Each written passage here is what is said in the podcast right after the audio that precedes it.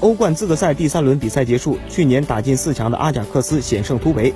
阿贾克斯此役拿到了三个点球，并最终以三比二的比分小胜塞萨洛尼基。双方首回合踢成平局，阿贾克斯以五比四的总比分晋级。本场比赛，阿贾克斯在主场排出了他们的最强阵容迎战。在锋线上，塔迪奇、齐耶赫和内雷斯这三位在上赛季欧冠有出色发挥的球员联袂登场。中场位置上，深陷转会传闻的范德贝克也作为先发出现在球队的阵容当中。客队塞萨洛尼基队相比于首回合比赛，并没有进行人员调整。在艰难晋级欧冠附加赛之后，阿贾克斯的对手将会是希腊人竞技队。